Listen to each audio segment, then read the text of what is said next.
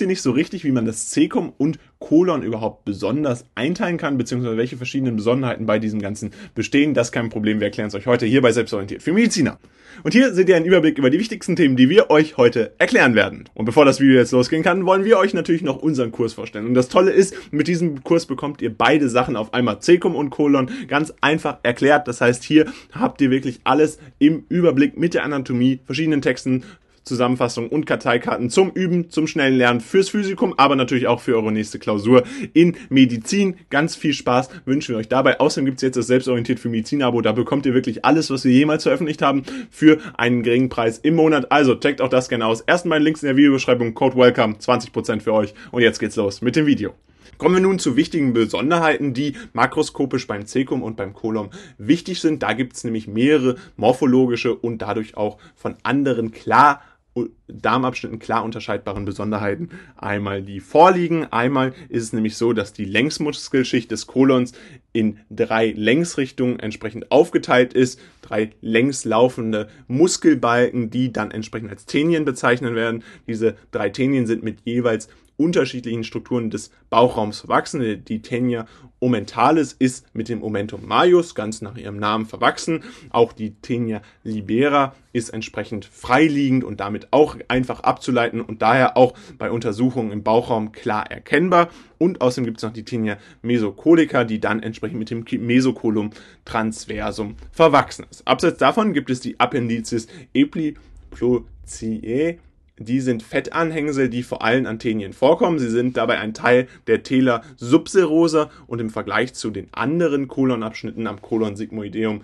nur in geringem Maße vorzufinden. Außerdem gibt es dabei luminale Auffälligkeiten, wo wir entsprechend die Plicae semiulnaris definitiv benennen müssen. Also diese Plicae semilunaris sind dabei mit dem Namen nach halbmondförmige Einstülpungen, die entsprechend auch der Wand der Darmperistaltik dann eine Funktion geben und verlaufen analog der Richtung der Längsmuskelschicht. Und als letzte Besonderheit ist hier noch zu nennen, dass die Gegebenheiten der ebenfalls luminal zu findenden Hostren zu nennen sind. Diese sind Darmwandaussackungen zwischen den Plicae semilunaris und im Gegensatz zu den Plicae semilunaris sind Hostren allerdings erschlaffte Muskelbereiche, die entsprechend nicht zur Darmperistaltik hier in der Form beitragen das Video, was ihr euch jetzt hier angeguckt habt, ist jetzt leider vorbei. Allerdings haben wir noch ein weiteres Video, was euch sicherlich auch interessiert, denn es geht genau um dasselbe Thema und verstärkt da nochmal euer Wissen. Also bleibt jetzt dran und los geht's. Kommen wir nun zu der Versorgung von Cäcum und Kolon. Wie wird das Ganze arteriell, venös, aber natürlich auch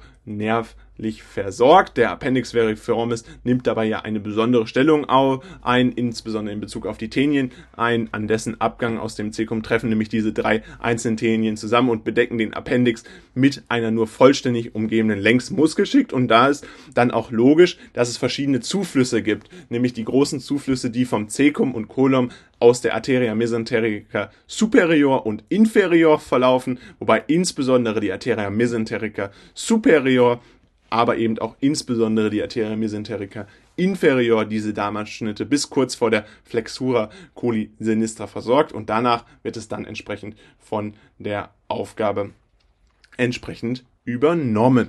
Dabei ist die Versorgung nach Abschnitten gegliedert und diese Versorgung unterteilt sich dabei ganz nach den einzelnen Abschnitten, die wir entsprechend auch schon benannt haben. Beim Cecum ist entsprechend die Arteria iliocolica aus der Arteria mesenterica superior verantwortlich. Dann beim Appendix veriformis die Arteria appendicularis aus der Arteria ilicocolica. also hier entsprechend eine logische Schlussfolgerung, die man letztendlich auch ziehen kann. Dann auch das Colon ascendens, was aus dieser Arterie versorgt wird, aber auch von der Arteria colica dextra sowie hier auch entsprechend aus dem Versorgungsbereich der Arteria mesenterica superior und dann beim Colon transversum haben wir dann erstmalig den Wechsel, nämlich einerseits haben wir eine Versorgung weiterhin aus der, der, der Colica dextra und media aus der Arteria mesenterica superior, aber eben auch, und das ist jetzt hier ganz wichtig, mit der Arteria colica sinistra aus der Arteria mesenterica inferior.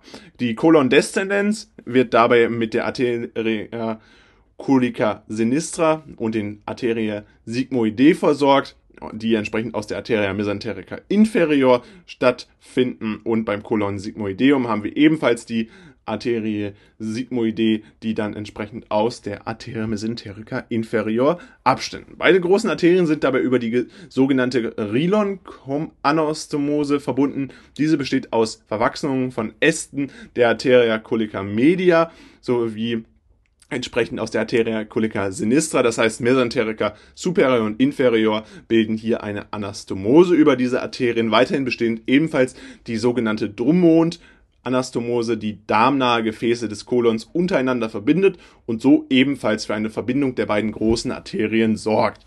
Gleichnamige venöse Gefäße trainieren dabei das nährstoffreiche Blut der Darmabschnitte zur Fortader. Neben diesem enterischen Nervensystem, was da eine Rolle spielt, nämlich dem Plexus myentericus und dem Plexus submucosus, wird der Darm ebenfalls vegetativ innerviert. Der Sympathikus führt dabei Fasern aus dem Ganglion mesentericum superius über die Nervi splanchnici major, minor und lumbalis.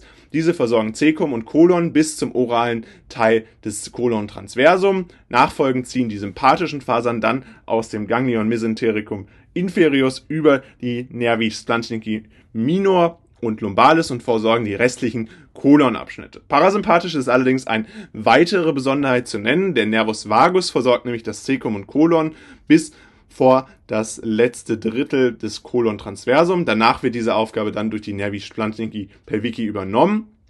Der Punkt, an dem dieser Versorgungswechsel stattfindet, und das ist jetzt ein besonders klinisch relevanter Punkt, wird Kanon-Böhm-Punkt entsprechend genannt, also die Versorgungsaufgabe von Nervus vagus zu Nervi splanchnici pelvici. Außerdem ist der Lymphabfluss hier beim Darm durch die Gefäße dieser verschiedenen Lymphgefäße dann entsprechend ermöglicht, also über die den Ductus mesentericus superior und inferior. Die Aufgabe von Colon und Cecum liegt dabei in der Wasser- und Elektrolytresorption von Natrium sowie von der Schleimproduktion zur erleichterten Darmpassage. Des Weiteren wird der Darm durch eine Vielzahl von Bakterien besiedelt, die weitere Stoffwechselprozesse durchführen und die sogenannte Darmflora aufrechterhalten. Gucken wir uns nun abschließend nochmal an, welche wichtigen Krankheiten hier entsprechend mit dem Cecum oder Kolon verbunden werden können. Die wichtigste und bekannteste Krankheit ist hier sicherlich die Appendizitis, die vorliegt, wenn sich der Appendix beispielsweise durch Stuhlreste oder andere Infektionen entzündet. Symptome sind da oft durch diffuse Schmerzen des Bauchraums gekennzeichnet und daher haben wir hier häufig das auch ein klinisches Symptom, was auch als Begleiterkrankung immer wieder auftreten können. Hierbei gibt es zwei Druckpunkte, die diagnostisch relevant sind und das ist einmal der Lanzpunkt und der McBurney-Punkt. Lanzpunkt. Der Lanzpunkt liegt dabei zwischen rechten und linken Drittel der Spina iliaca superior, das heißt hier mit einem rechten und mittleren Drittel der Distanz zwischen rechter und linker Spina iliaca anterior superior können wir den Lanzpunkt ermitteln und dann abseits davon gibt es noch den McBurney-Punkt, wo entsprechend sich auch Schmerzen zeigen. Dieser liegt dann in der rechten Hälfte der Strecke zwischen rechter Spina iliaca superior anterior und dem Bauchnabel. Beide Punkte können dabei bei Druckschmerz eine diagnostische Hilfestellung liefern. In schweren Verläufen erfolgt eine Appellen Appendektomie. Allerdings kann die Therapie auch durch Gabe von Antibiotika und Bettruhe konservativ erfolgen. Das heißt, hier ist es auch möglich, das ohne weitere invasive Verfahren das Ganze darzustellen. Damit soll es auch schon wieder gewesen sein mit diesem Video. Wir hoffen, es hat euch gefallen und ihr konntet einiges über Secum und Colon lernen. Falls dem so sein sollte, könnt ihr doch gerne ein Like da lassen und unseren Kanal kostenlos abonnieren. Ansonsten checkt unbedingt diesen Kurs aus, denn da habt ihr nämlich beides, Secum und Colon, komplett einfach erklärt mit Zusammenfassung, Texten und Karteikarten. Jetzt für euch verfügbar in der Videobeschreibung. Mit dem Code WELCOME bekommt ihr auch noch 20%. Was gibt's Besseres? Wir freuen uns ganz bald, euch auf unserer Website begrüßen zu dürfen. Und dann sehen wir uns wieder. Haut rein und ciao!